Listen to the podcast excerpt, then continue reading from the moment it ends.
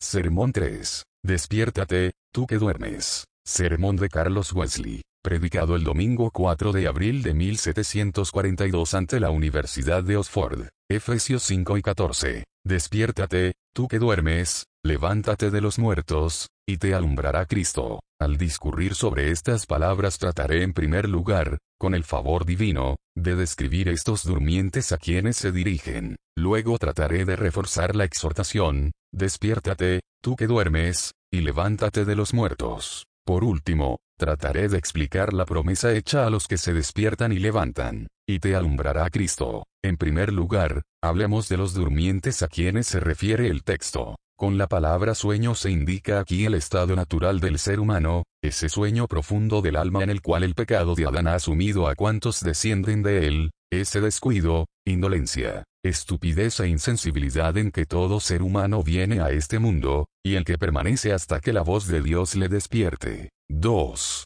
Recordemos que los que duermen, de noche duermen. El estado natural es esa condición de completa oscuridad, en que las tinieblas cubren la tierra, y oscuridad las naciones. El pobre pecador que duerme todavía, por mucho que sepa de otras cosas, no se conoce a sí mismo. En este sentido, no sabe nada como debe saberlo. Ignora que es un espíritu caído, cuyo fin exclusivo en este mundo es recuperarse de su caída y recuperar la imagen de Dios en que fue creado. No siente necesidad alguna de la sola cosa que es necesaria, ese cambio interno y radical, ese nacer de lo alto, figurado en el bautismo, que es el principio de la renovación total, de la santificación del espíritu, alma y cuerpo, sin la cual nadie verá al Señor. 3. Plagado de enfermedades como está, se imagina estar en perfecta salud, atado en férrea miseria, sueña que es libre y feliz. Dice, paz, paz, al tiempo que el diablo, como hombre fuerte armado, es dueño de su alma. Continúa durmiendo y descansando a la par que el infierno se mueve a sus pies para atraparle, y aunque el abismo del cual no hay retorno abre la boca para tragarle,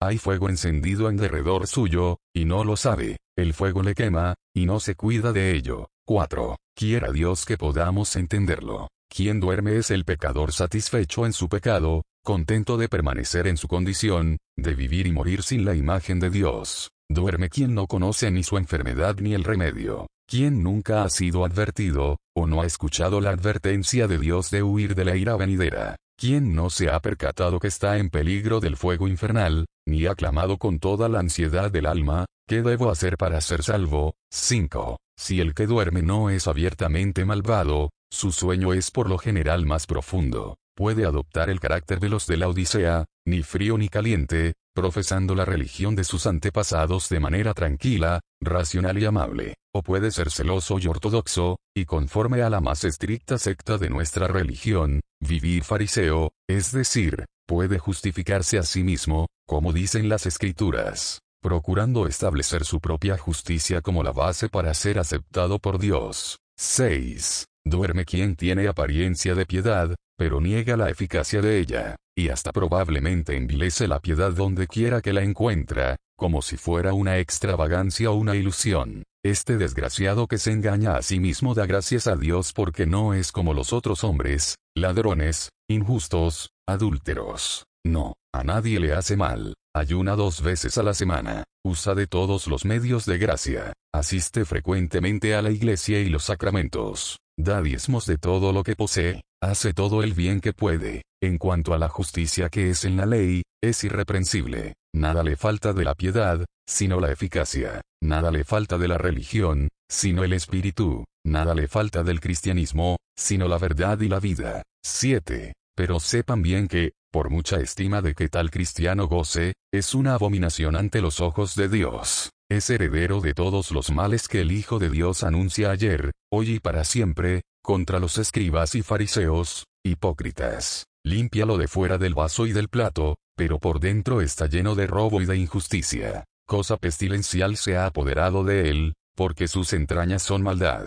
Nuestro Señor le compara justamente con sepulcros pintados, que por fuera, a la verdad, se muestran hermosos, mas por dentro están llenos de huesos de muertos y de toda inmundicia. Ciertamente, los huesos ya no están secos, la carne subió, y la piel cubrió por encima de ellos, pero no hay en ellos espíritu. no tienen el espíritu del Dios viviente. Y si alguno no tiene el espíritu de Cristo, no es de él. Vosotros sois de Cristo, si es que el espíritu de Dios mora en vosotros. Pero si no es así, Dios mismo sabe que sigues estando muerto, hasta ahora mismo. 8. Otra característica de quien duerme es que habita en la muerte, y no lo sabe, está muerto para con Dios, muerto en sus delitos y pecados, porque el ocuparse de la carne es muerte, como está escrito, como el pecado entró en el mundo por un hombre, y por el pecado la muerte, así la muerte pasó a todos los hombres, y no solo la muerte temporal, sino también la espiritual y eterna. El día que de él comieres, le dijo Dios a Adán, ciertamente morirás. Esto no se refiere al cuerpo, como si entonces se volviera mortal, sino al espíritu. Perderás la vida de tu alma, morirás ante Dios, quedarás separado de él, quien es la esencia de tu vida y felicidad. 9. Así se disolvió la unión vital de nuestra alma con Dios, de modo que en medio de la vida natural estamos en muerte espiritual, y en ella permanecemos hasta que el segundo Adán sea para nosotros espíritu vivificante, hasta que Él levante a los muertos, a los muertos en el pecado, los placeres, las riquezas y los honores. Pero para que un alma muerta pueda vivir, tiene que oír la voz de Dios, tiene que percatarse de su estado de perdición, y escuchar su propia sentencia de muerte. Tiene que saber que viviendo está muerta, muerta a todo lo que es de Dios, que el alma muerta no es más capaz de actuar como si fuera un cristiano viviente que un cadáver es capaz de actuar como si fuera una persona viva. 10. Ciertamente, quien está muerto en pecado no tiene los sentidos ejercitados en el discernimiento del bien y del mal espiritual. Teniendo ojos, no ve, y teniendo oídos, no oye, no gusta y ve que es bueno el Señor. No ha visto jamás a Dios, ni ha oído su voz, ni palpado el verbo de vida. En vano es como un ungüento derramado el nombre de Cristo, y en vano mirra, aloe y casi exhalan todos sus vestidos. El alma que duerme el sueño de la muerte no percibe estas cosas. Ha perdido toda sensibilidad, y nada de esto entiende. 11. De aquí que, no teniendo sentidos espirituales, ni medio de percibir el conocimiento espiritual, el ser humano natural no acepte las cosas del Espíritu de Dios, Tan lejos está de poderlas recibir que todo lo que es discernimiento espiritual le parece locura. No le basta con ignorar las cosas espirituales, sino que niega su existencia misma. La percepción espiritual le parece locura de locuras. ¿Cómo puede hacerse esto? Dice. ¿Cómo puede alguien saber que vive en Dios? De igual modo que sabes que tu cuerpo vive. La fe es la vida del alma. No necesitas de señal que te lo pruebe a ti mismo, más que esa prueba del Espíritu, ese discernimiento divino, ese testimonio de Dios, que es más y mejor que diez mil testigos humanos. 12. Si Dios no da testimonio dentro de tu espíritu de que eres hijo de Dios, quiera al menos convencerte mediante su demostración y poder, pobre pecador que aún duermes, de que eres hijo del diablo. Ojalá al profetizar yo, ahora mismo, hubiera un ruido y un temblor, y los huesos se juntaran cada hueso con su hueso. Y entonces, Espíritu, ven de los cuatro vientos, y sopla sobre estos muertos, y vivirán. No endurezcas tu corazón ni resistas al Espíritu Santo, quien ha venido en este momento a redarguirte de pecado, porque no has creído en el nombre del unigénito Hijo de Dios. Por tanto, despiértate, tú que duermes, y levántate de los muertos. El Señor te está llamando por mi boca y te exhorta a conocerte a ti mismo, espíritu caído, a conocer tu verdadero estado y condición. que tienes, dormilón? Levántate, y clama a tu Dios, quizá Él tendrá compasión de ti, y no perecerás. Una gran tempestad se levanta en tu derredor, y te estás hundiendo en las profundidades de la perdición, en el océano de los juicios divinos. Si quieres escapar de esos juicios, arrójate a ellos. Júzgate a ti mismo,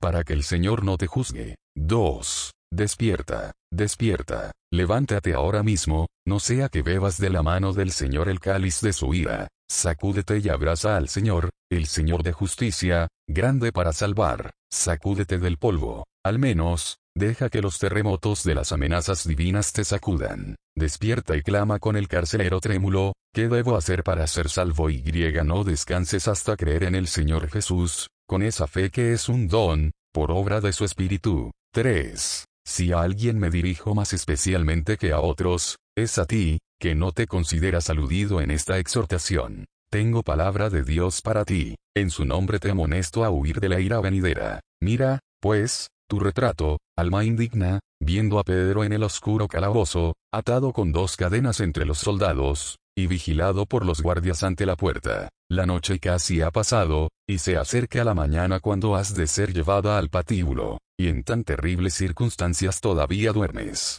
Estás profundamente dormida en brazos del demonio, al borde del abismo, en las fauces de la destrucción eterna. 4. Que el ángel del Señor se presente ante ti, y en tu cárcel resplandezca la luz. Que puedas sentir el toque de una mano fuerte que te sacude y dice, levántate pronto, ciñete, y átate las sandalias. Envuélvete en tu manto, y sígueme. 5. Despierta, espíritu inmortal, de tu sueño de felicidad mundana. No te hizo Dios para sí, por tanto, no has de descansar hasta tanto no descanses en él. Regresa, peregrino. Vuela de nuevo a tu arca. Este no es tu hogar. No pienses edificar tabernáculos aquí. No eres sino extranjero y advenedizo sobre la tierra, criatura de un solo día, que se precipita a un estado inalterable. Apresúrate, que la eternidad se aproxima. La eternidad depende de este momento. Una eternidad de gozo, o una eternidad de sufrimiento. 6. ¿En qué estado se encuentra tu alma?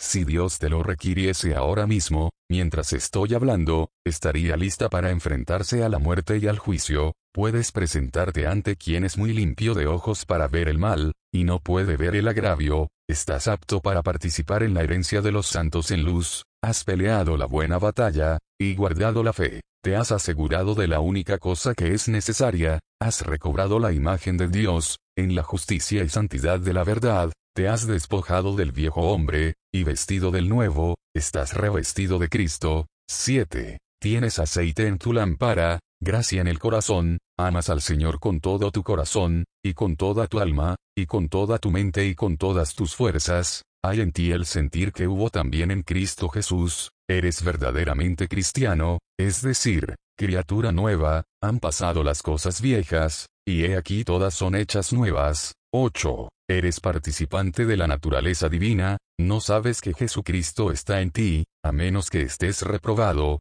sabes que permaneces en Dios, y Dios en ti, por el Espíritu que te ha dado, sabes que tu cuerpo es templo del Espíritu Santo, el cual tienes de Dios, tienes el testimonio en ti mismo, las arras de tu herencia, has sido sellado con el Espíritu Santo de la promesa, hasta el día de la redención has recibido el Espíritu Santo, o te sorprende mi pregunta, pues ni siquiera sabes si hay Espíritu Santo. 9. Si esto te ofende, ten por seguro que ni eres cristiano ni deseas serlo. Hasta tu oración se convierte en pecado, y hoy mismo te has burlado solemnemente de Dios, cuando pediste la inspiración de su Santo Espíritu, sin creer siquiera que haya tal cosa. 10. Sin embargo, con la autoridad de la palabra de Dios y de nuestra iglesia debo repetir la pregunta, ¿has recibido el Espíritu Santo? Si no le has recibido no eres todavía cristiano, pues cristiano es quien ha sido ungido con el Espíritu Santo y con poder. Todavía no eres partícipe de la religión pura y sin mácula.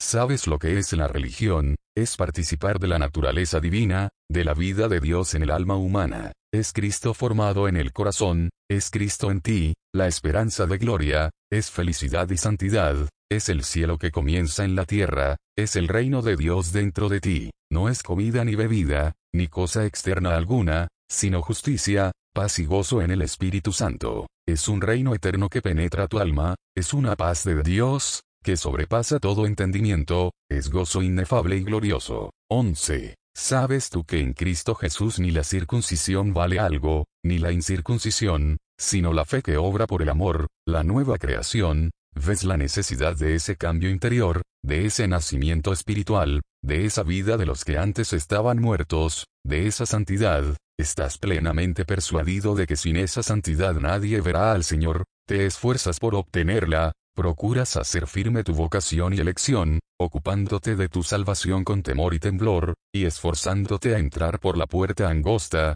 te ocupas fervientemente de tu alma, puedes decirle a quien escudriña los corazones, tú, oh Dios, eres lo que mi corazón desea. Tú sabes todas las cosas. Tú sabes que quiero amarte. 12. Abrigas la esperanza de ser salvo. Pero, ¿qué razón puedes dar de la esperanza que hay en ti, que no has hecho ningún mal, que has hecho mucho bien, que no eres como los demás, sino sabio, instruido, honesto, moral, estimado de todos, y de buena reputación, ay, nada de esto te acercará a Dios, ante quien todo ello vale menos que nada. Conoces a Jesucristo, a quien Él ha enviado, te ha enseñado Él que por gracia eres salvo por medio de la fe, y esto no de ti mismo, pues es don de Dios, no por obras, para que nadie se gloríe, has recibido como base de tu esperanza esta palabra fiel, que Cristo Jesús vino al mundo a salvar a los pecadores, has aprendido lo que quiere decir, no he venido a llamar a justos, sino pecadores, a arrepentimiento, no soy enviado sino a las ovejas perdidas, estás ya perdido, muerto, condenado, quien tiene oídos para oír, oiga, sabes lo que mereces, percibes lo que te falta, eres pobre de espíritu, doliéndote por Dios y al mismo tiempo negándote a recibir consolación, eres como el hijo pródigo que vuelve en sí, y a quien los que siguen alimentándose de algarrobas tienen por loco, quieres vivir piadosamente en Cristo Jesús, y sufres por ello persecución, te vituperan, y dicen toda clase de mal contra ti, mintiendo, a causa del Hijo del Hombre, Terese. Ojalá escuches en todo esto la voz que despierta a los muertos, y sientas el golpe de su palabra, como martillo que quebranta la piedra. Si oyeres hoy su voz, no endurezcas tu corazón. Despiértate, tú que duermes en sueño espiritual, no sea que duermas la muerte eterna. Considera lo desesperado de tu condición y levántate de los muertos. Deja a tus antiguos compañeros de pecado y muerte. Sigue tú a Jesús, y deja que los muertos entierren a sus muertos. Sé salvo de esta perversa generación. Sal de en medio de ellos, dice el Señor,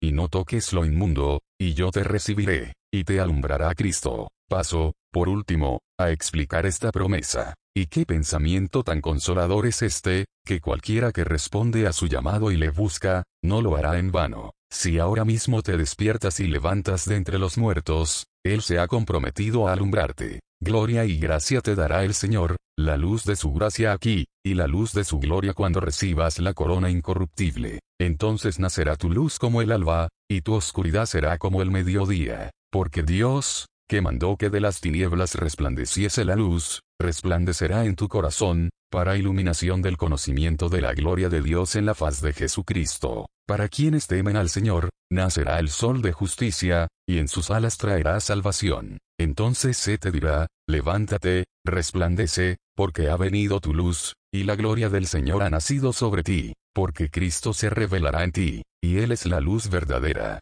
2. Dios es luz, y se revela a todo pecador que se despierta y le busca. Serás, pues, templo del Dios viviente, y habitará Cristo por la fe en tu corazón, y arraigado y cimentado en amor, serás plenamente capaz de comprender con todos los santos cuál sea la anchura, la longitud, la profundidad y la altura de ese amor de Cristo, que excede a todo conocimiento, para que seas lleno de la plenitud de Dios. 3. Vean entonces su llamamiento, hermanos. Estamos llamados a ser morada de Dios en el Espíritu, para de ese modo ser santos y partícipes de la herencia de los santos en luz. Tales son las preciosas y grandísimas promesas dadas a quienes creemos, porque mediante la fe no hemos recibido el Espíritu del mundo, sino el Espíritu que proviene de Dios, para que sepamos lo que Dios nos ha concedido. 4. El Espíritu de Cristo es el gran don de Dios que, de distintas maneras y en diferentes lugares, le ha prometido al ser humano, y dado abundantemente desde que Cristo fue glorificado.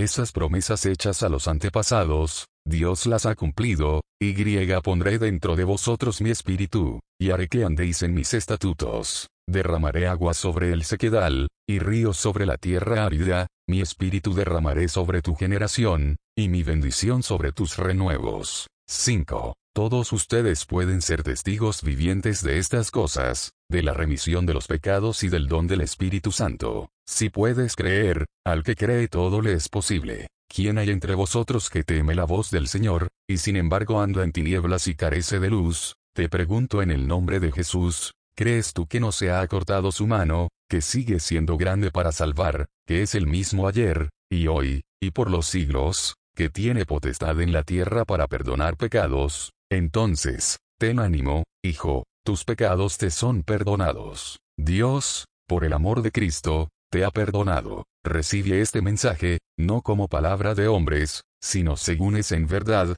la palabra de Dios. Serás justificado gratuitamente por la fe, y también por la fe serás santificado, y sellado en él, porque Dios nos ha dado vida eterna, y esta vida está en su Hijo. 6. Hermanos y señores, permítanme que les hable con llaneza, y soporten la palabra de exhortación, aun de uno que es de poca estima en la iglesia. Movidas por el Espíritu Santo, sus conciencias les dan testimonio de que estas cosas son ciertas, si es que habéis gustado la benignidad del Señor, y esta es la vida eterna, que conozcan al único Dios verdadero, y a Jesucristo, a quien Él ha enviado. Este conocimiento por experiencia personal, y solo esto, es el verdadero cristianismo. Es cristiano quien ha recibido el Espíritu de Cristo. Quien no lo ha recibido, no lo es. Y no es posible haberlo recibido sin saberlo. Porque en aquel día vosotros conoceréis que yo estoy en mi Padre, y vosotros en mí, y yo en vosotros. Y este es el Espíritu de verdad,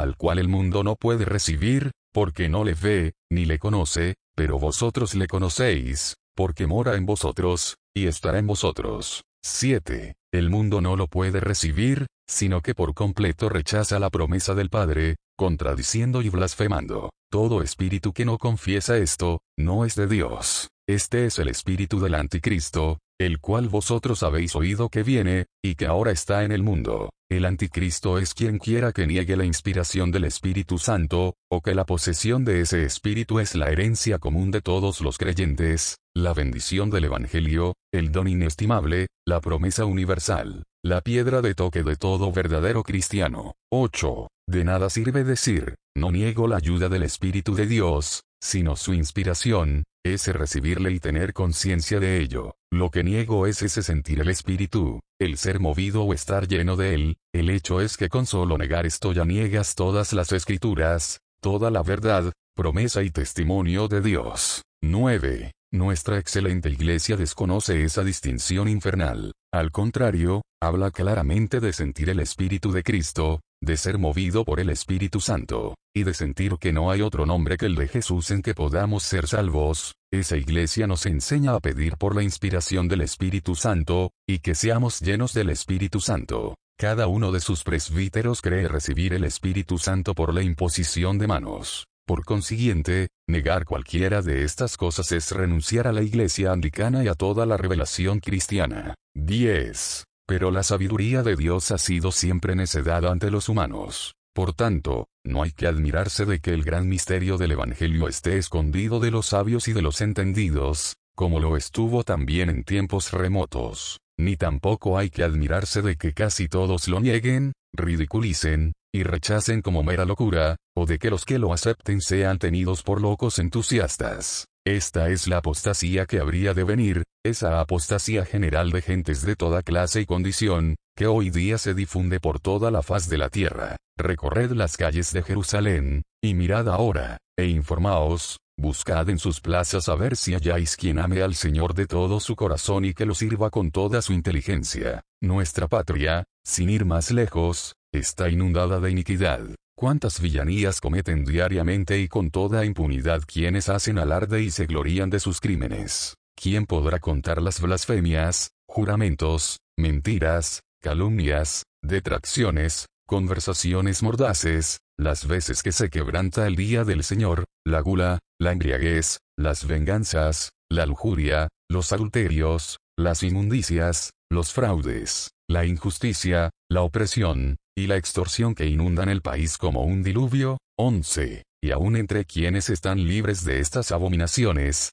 cuanto no hay de ira y orgullo, de pereza y ociosidad, de modales afectados y afeminados, de amor a las comodidades y a sí mismo, de codicia y ambición. Cuánta sed de elogios, qué apego al mundo, qué miedo a los demás. Y por otra parte, cuán pocos son verdaderamente religiosos. Porque, quien ama a Dios y a su prójimo como el Señor nos lo ha mandado, por una parte vemos a unos que no tienen siquiera la apariencia externa de la religión, por otra, a los que tan solo ostentan esa apariencia. De un lado, el sepulcro abierto, del otro, el blanqueado. De manera que cualquiera que observase alguna asamblea pública, sin exceptuar nuestras congregaciones, fácilmente vería que una parte era de saduceos y otra de fariseos. Los primeros se ocupan tan poco de la religión como si no hubiera resurrección, ni ángel, ni espíritu. Los otros la convierten en una forma inerte, en una serie de actuaciones externas sin la verdadera fe, sin el amor de Dios y sin el gozo del Espíritu Santo.